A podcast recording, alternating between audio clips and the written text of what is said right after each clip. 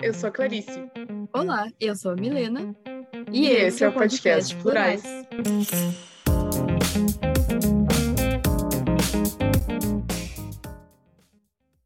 Segundo o relatório publicado na The Lancet Global Health, entre 2015 e 2019, mais da metade das gestações não planejadas, ou seja, 61%, terminaram em aborto. Uma pesquisa financiada pela Secretaria Especial de Políticas para as Mulheres revelou que, entre 2013 e 2015, mais da metade das brasileiras que procuraram um aborto legal não foram atendidas. Em dois anos, das 5.075 mulheres que foram à rede pública para realizar o procedimento, 2.442, ou 48%, conseguiram fazer valer o direito. Além disso, o estudo aponta que 94% das que buscaram pelo aborto legal sofreram estupro. Segundo a Pesquisa Nacional de Aborto de 2016, de autoria de Débora Diniz, Marcelo Medeiros e Alberto Medeiro, aos 40 anos, quase uma em cada cinco mulheres brasileiras já fizeram aborto.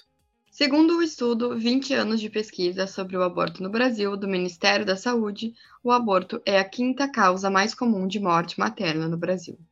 A pesquisa Aborto no Mundo 2017, Progresso e Acesso Desigual, mostra que em países em que o aborto foi legalizado, a mortalidade materna caiu drasticamente e o número de abortos também foi reduzido. Uma reportagem do Politize, Raelen Santos conta que diariamente cerca de 830 mulheres são vítimas de, complica de complicações durante e após o período gestacional sendo o aborto um dos principais catalisadores das mortes maternas em todo o mundo. Além disso, o acesso a dados também é restrito. Segundo a Organização Mundial de Saúde, cerca de 55 milhões de abortos ocorreram no mundo entre 2010 e 2014, e 45% destes foram inseguros, quase a metade. No Brasil, dados sobre aborto e suas complicações estão também incompletos. Dados assistenciais estão somente disponíveis para o setor público e dados de mortalidade dependem de investigação do óbito. O episódio de hoje é uma conversa com Giovana Soares e Flávia Retamar sobre o aborto. Os dados que trouxemos nos mostram que o aborto não é somente um discurso, mas uma realidade, uma prática que milhões de mulheres realizam ao redor do mundo. Esperamos que a conversa seja proveitosa para você. Bom episódio! Yeah.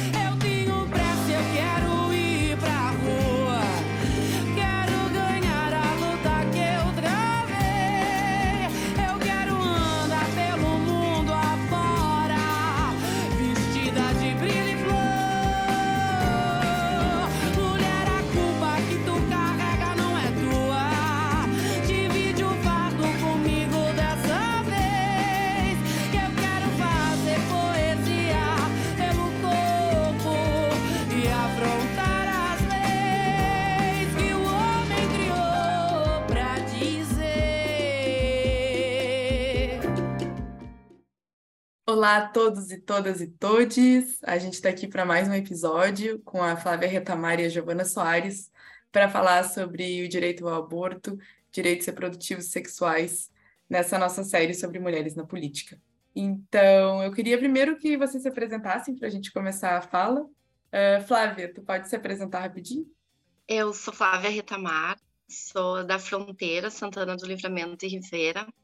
Uh, tenho 48 anos, Sou mãe da Ariadne, avó da Alice, né? Sou militante da Marcha Mundial das Mulheres já faz uns 20 anos. E aí é que eu atuo muito na luta, né, pelo fim da violência contra as mulheres e também virei ativista pelo direito da legalização ao aborto, em função que eu também, né, eu fui eu fiz um aborto e, e eu sou sobrevivente. Eu sempre digo que eu sou sobrevivente de um aborto. Então, para mim, é uma bandeira também de luta. Bom dia, boa tarde, boa noite, dependendo do horário que você está ouvindo a gente. Primeiro, queria agradecer o convite da Clarice e da Milena. É um prazer estar aqui e também dividindo esse espaço com a Flávia, que eu estou conhecendo agora. É, eu sou Giovana, sou carioca, tenho 23 anos, sou formada em Relações Internacionais pelo FRJ, fui pesquisadora do Observatório Feminista de RI, do Debates Pós-Decoloniais da FRJ, é, e no TCC da faculdade, eu estudei muito a questão do aborto na América Latina, principalmente na Argentina, então por isso que eu estou aqui, que Clarice me convidou. E também tem um projeto no Instagram chamado Alternando Olhares, para quem quiser conhecer, que fala sobre RI, feminismos e decolonialidade. Lá a gente também fala sobre a questão do aborto. Muito obrigada, Gurias. Acho que vai ser um papo bem bacana. Então, indo direto para a primeira pergunta, primeiro que a gente sabe que o direito ao aborto é um tópico central dos direitos reprodutivos e da autonomia reprodutiva, né? É sobre ter acesso à informação, é sobre ter acesso a recursos que permitem às mulheres e às pessoas com útero o controle da sua vida. Eu queria saber de vocês qual é a relação que a gente pode ver entre a violência contra as mulheres e a descriminalização do aborto, né? Falando um pouco do perfil das mulheres que abortam para mim passa pela questão da desigualdade, né? Ah, e essa violência, para mim, ela é muito cruel em relação ao que a gente passa, porque usam muito em função né, do direito à vida, mas que direito é esse quando nós nos é negado ao direito da escolha, né? Então, para mim, é uma violência que ela é bem cruel e ela passa por isso, pela questão da desigualdade social né, econômica e também ela é de certa forma racista, né, porque a gente sabe que a maioria das mulheres e inclusive morrem são mulheres negras periféricas. Então é uma essa opressão assim cada vez mais sobre os nossos corpos, ela é tão cruel quanto a violência doméstica, né, a violência de gênero. É, quando a gente fala sobre violência e sobre aborto, eu acho que é uma questão muito da violência física e da violência simbólica contra o corpo das mulheres. Física, porque como você pode obrigar uma mulher a gestar e todas as, as questões físicas, fisiológicas que ela passa, e simbólica, porque é uma forma de você controlar também o corpo de uma mulher, você achar que tem um controle é, em cima das decisões individuais de uma mulher. E isso que a Flávia falou sobre ser racista, enfim, é muito real, né? Porque quando a gente olha as principais mulheres que abortam, principalmente no Brasil, existem as mulheres negras, mulheres que têm menos escolaridade. Então é uma questão totalmente interseccional. A gente precisa sempre levar em conta. E também lembrar que mulheres que têm maior condição financeira abortam também, só que uh, em consultórios médicos tem condição para pagar mais para conseguir fazer um procedimento mais seguro. E quem morre mesmo são mulheres negras, é, mulheres é, racializadas. E é isso.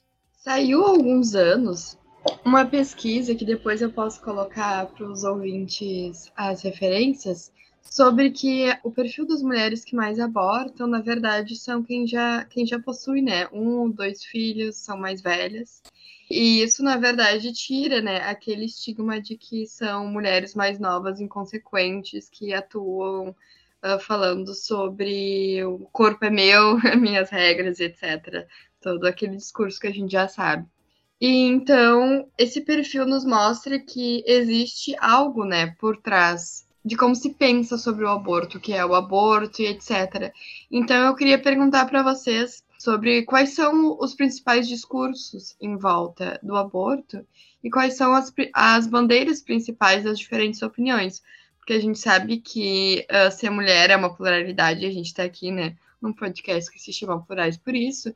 Então a gente queria também abordar né, diferentes opiniões. Não dá para negar que a gente não tem uma opinião única e é por isso que tem toda uma discussão em torno dessa questão, né?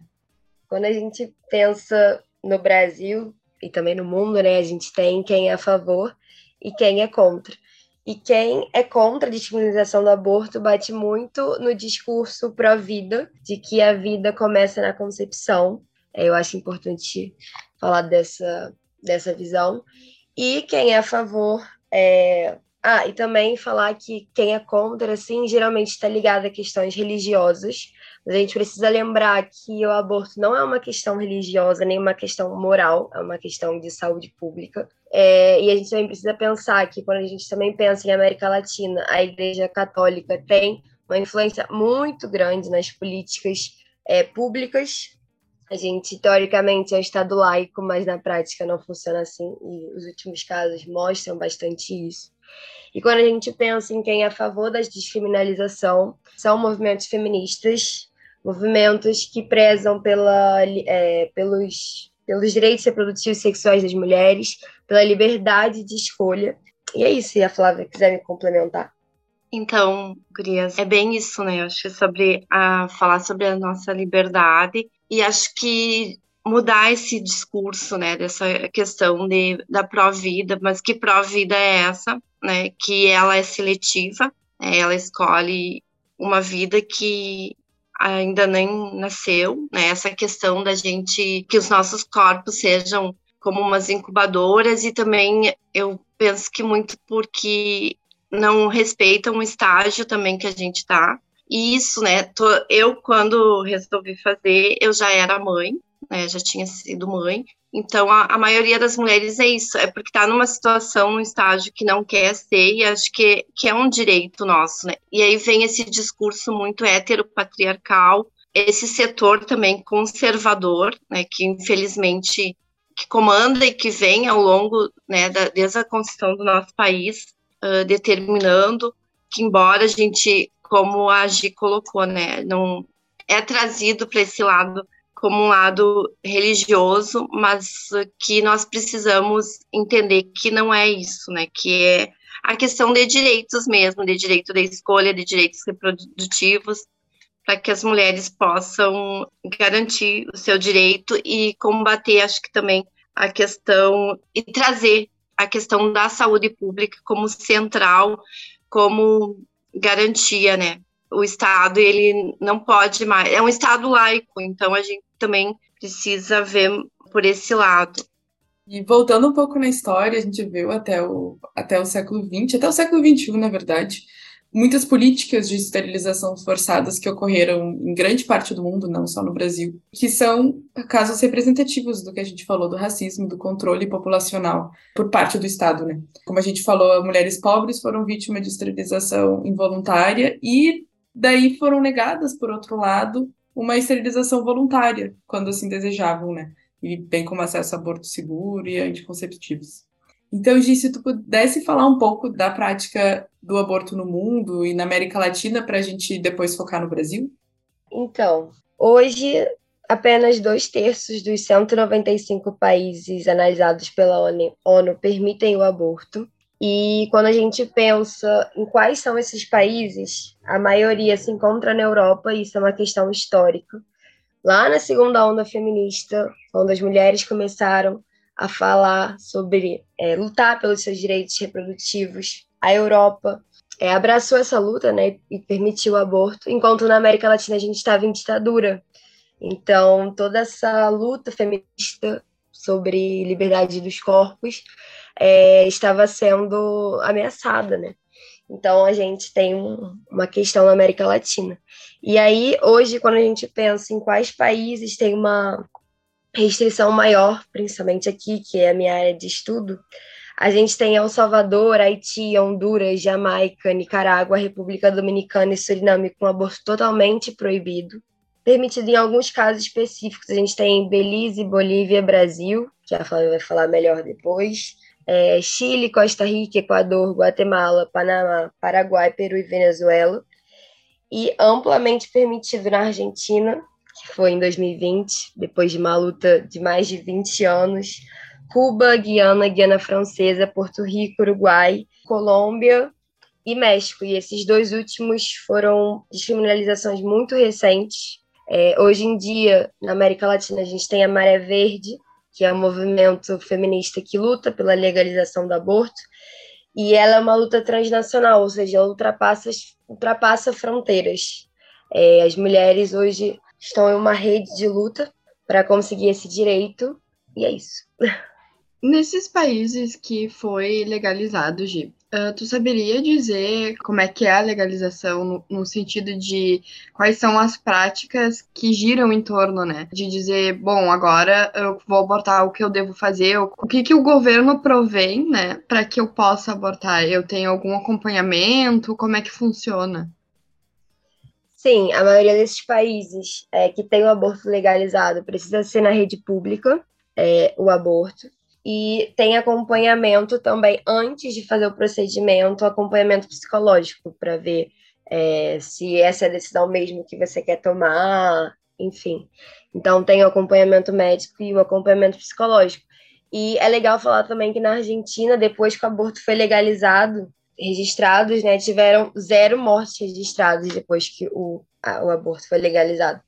Então, quando a, gente, quando a gente pensa que aborto é uma questão de saúde pública, a gente precisa olhar para a Argentina como um grande exemplo disso. Então, vamos para a próxima pergunta. Flávia, e no Brasil, como se dá esse direito? Ele é garantido?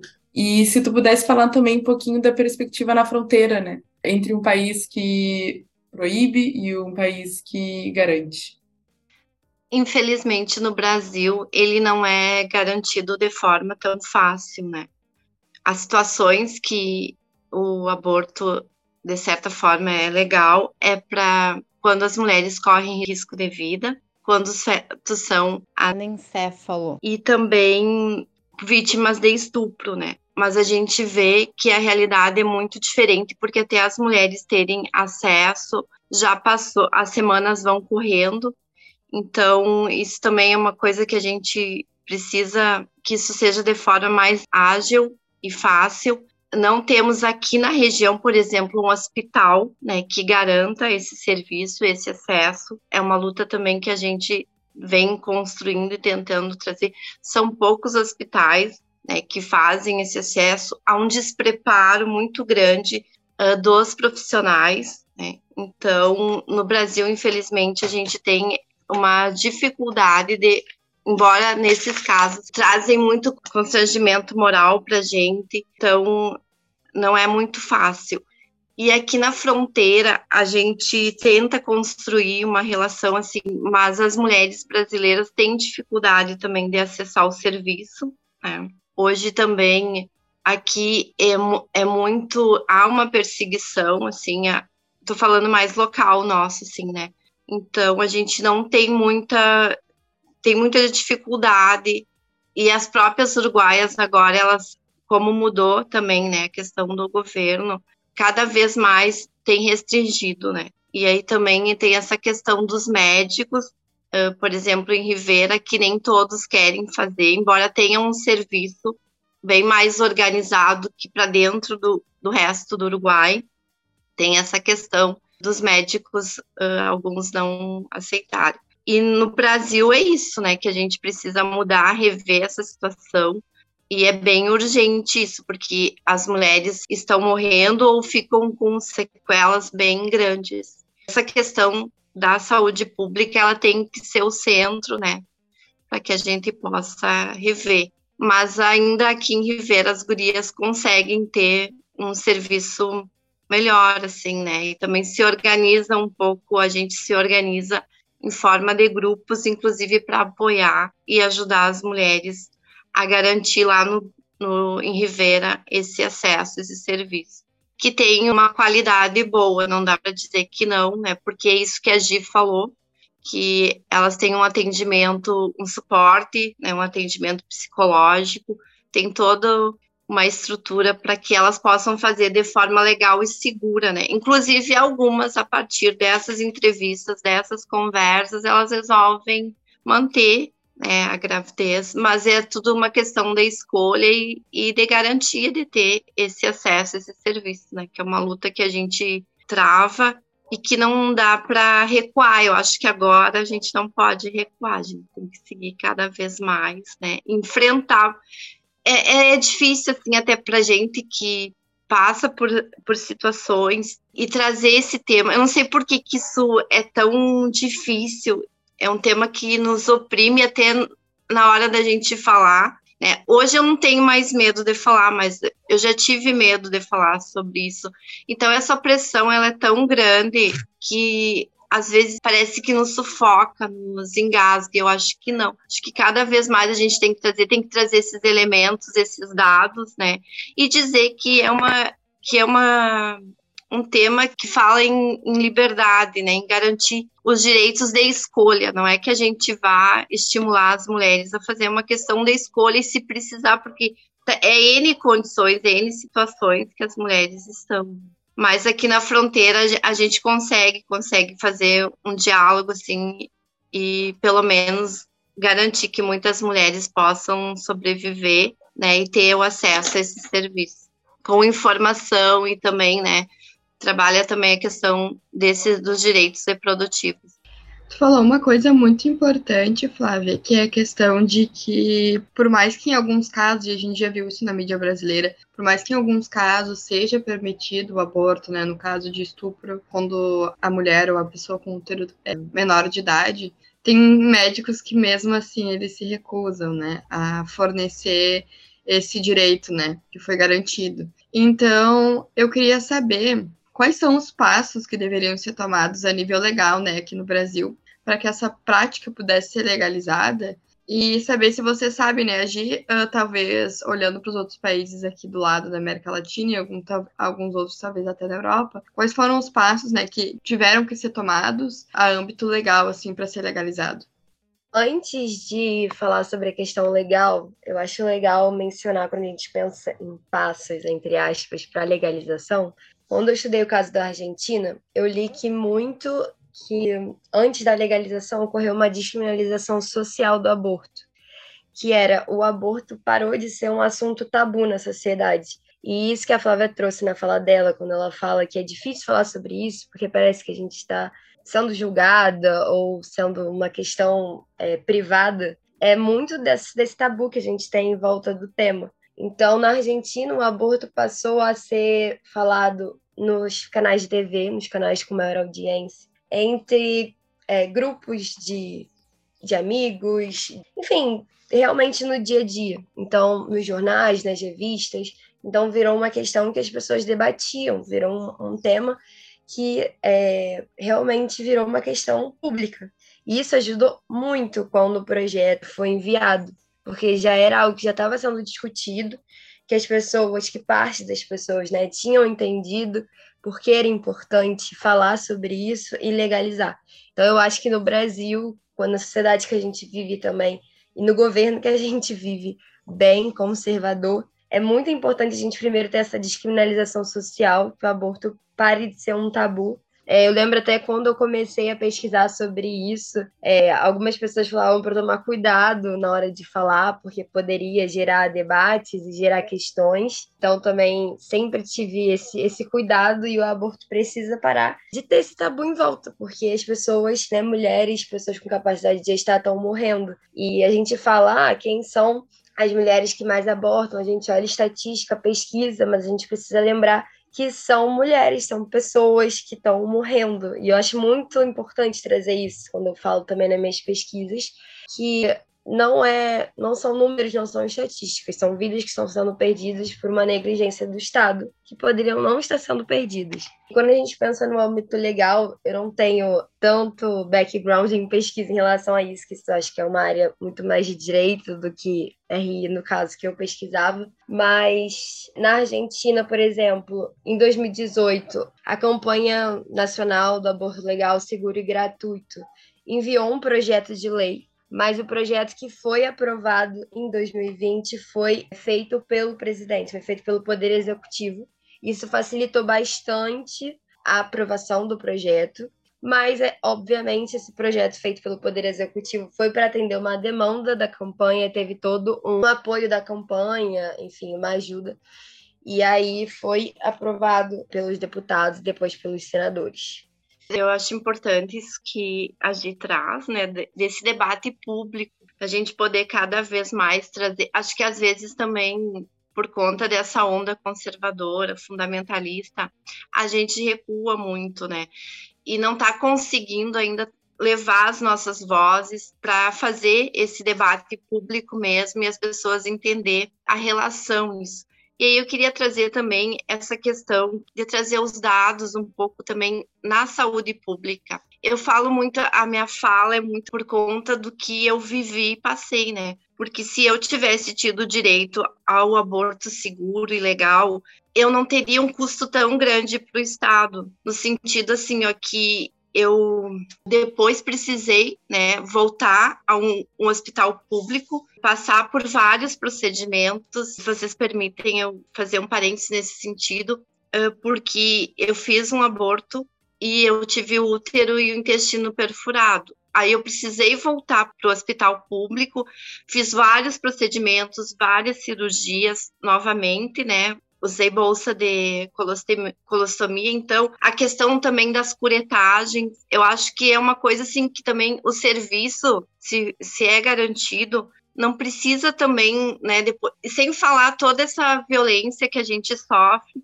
e a questão psicológica, porque até hoje, né, por conta disso, a gente uh, sofre, fica com algumas sequelas. Então, é importante isso também rever, né? Que o Estado, depois o custo, ele é bem mais alto, sem falar as vidas, né? Como a, a Gi coloca, que são perdidas, né? E essas vidas, elas importam, elas, elas são essenciais, né? A vida dessas mulheres, que também, ao longo das suas histórias, contribuem né, para a nossa sociedade, para o nosso desenvolvimento. Nesse marco da questão da legislação, é importante assim que a gente tenha espaços para nos ouvir as mulheres, né? Temos algumas representações nossas lá, mas que seja aberto um espaço, né, para que a gente tenha um olhar nosso, né? Não uh, uns homens brancos, né, falando de uma realidade que desconhece, inclusive nos condenando e fazendo com que outras mulheres também não possam uh, se sentir com seus direitos garantidos. Então, acho importante, a gente tem tido constituído fóruns, espaços, né, mas as leis passam, né, pelo Congresso, então eu acho importante, né, que nós possamos mudar essa questão e construir essa estrutura que Laje coloca, né, dessa estrutura social mesmo, de ampliar esse debate, né, de, de ter um debate tranquilo, né, e a partir do olhar e da fala das mulheres, né, que é as que vivem a situação que é, é referente ao aos nossos corpos, às nossas vidas. Nós não podemos mais admitir que em pleno século XXI é, as pessoas decidam por nós. Então, aí eu venho também trazer um elemento que é a questão da democracia. Que democracia é essa? Que as mulheres não podem decidir sobre as suas vidas, que liberdade está lá na Constituição, liberdade, né? Mas que nós não conseguimos ter acesso a isso né? Então nós precisamos, então nós precisamos ter uh, de forma tranquila, né, trazer esse debate e refletir. Então passa também por a gente ter essa estrutura social, uma estrutura jurídica, né? que garanta esse acesso lá que vocês perguntavam anteriormente, se a gente tem, embora em alguns casos são garantidos, mas que de, na realidade não são garantidos, né? Porque aí o próprio Estado nos leva a manter né, de forma assim velada, levar essa gravidez, né, de forma indesejada e não cabe ninguém julgar, né, como é que foi e sim eh, garantir, mas em especial assim os casos de crianças, adolescentes, isso a gente não pode fechar os olhos, isso é uma coisa que tem que ser urgente, tem que ter o Estado tem que ter as condições para garantir acesso a isso, né? Essa regula uma regulamentação também né, desse aborto legal que a gente possa fazer e garantir de uma forma bem segura, né? Para garantir a saúde, que aí é aquilo que eu trazia, né? Para garantir a saúde, a saúde psicológica das mulheres, a saúde geral, porque uh, quando os abortos não são seguros, né, eles, têm, eles têm sequelas, e talvez naquele momento a mulher não quisesse ter a gravidez, mas depois, mais lá para frente, ela tivesse né, mais estruturada psicologicamente, economicamente, e pudesse querer ter, e aí não vai ter, porque né, não teve uma condição, né, ficou estéreo, então, é, são várias coisas, e acho que aí também a gente precisa é entender a sociedade brasileira como um todo, que isso é uma questão que não cabe mais a gente ficar num questionamento, em trazer valores morais, e sim garantir o acesso ao serviço e, pronto, e ponto, é isso, né? A gente não precisa ficar resgatando e fazendo com que as mulheres vivam se torturando. A gente também quer ajudar outras e não pode, porque também a gente se sente impotente, não tem. É, eu acho que é isso, é garantir um direito que é nosso e é uma escolha nossa. Uhum. E até no, acho que foi ano passado, ano retrasado, teve um projeto no, no Congresso que era chamado Bolsa Estupro, né, em que estavam tentando passar uma lei em que mulheres vítimas de estupro uh, receberiam uma bolsa do Estado para terem esses filhos. Então, mesmo nos casos previstos, né, isso não, porque não foi passado, mas estava ali com uma ameaça de passar, né? Então, mesmo nos casos previstos, a gente vê essa tentativa de quebrar com esse direito, né? Que nem a Flávia estava falando. E eu queria citar um parágrafo do livro Pensamento Feminista Brasileiro, da Heloísa Buarque de Holanda, em que ela fala do drama de Jota. Ela chama a menina de Jota, né? Para não colocar o nome. Ela era menor de 12 anos e de sua mãe Cícera, que ganhou um espaço na imprensa carioca. O Jornal do Brasil, o Dia, o Fluminense e o Globo noticiavam que, estuprada pelo padrasto, a menor J não conseguira permissão médica para fazer o aborto previsto por lei. Tal fato evidenciou outra realidade. Mesmo nos casos previstos em lei como situações não puníveis, gravidez resultante de estupro e gravidez que acarrete risco da vida para a mãe, a prática do aborto era negada pelo poder médico. Essa constatação fez parte de um pungente libelo dos advogados de J enviado à imprensa, quando nada mais podia fazer diante do estágio avançado na gestação da jovem. A história de Cícera e de sua filha J foi acompanhada e posteriormente relatada em livro por Danda Prado. E isso aconteceu em 1980. Isso aconteceu em 1980 e a gente vê em 2022 acontecendo a mesma coisa. A gente viu esse ano acontecendo, ano passado acontecendo também com uma menina de 11 anos, também vítima de estupro pelo padrasto. E a gente não aprendeu, parece, né? Então, que essas eleições também sejam um marco para uma ampliação do debate, que seja um marco para uma para que esse debate seja difundido né, na sociedade brasileira e que a gente possa, que nem a gente estava falando, desconstruir esse pensamento na sociedade para que depois venha em lei. A gente agradece então a disponibilidade de vocês de estar aqui hoje conversando sobre esse assunto tão importante para a vida de não só de todas as mulheres ou de todas as pessoas com útero, mas uma vida toda saudável de todas as pessoas dentro da sociedade, porque como a Flávia disse, o aborto ele deixa sequelas e obviamente ele não deixa só para a pessoa, ele deixa também para toda uma sociedade, né?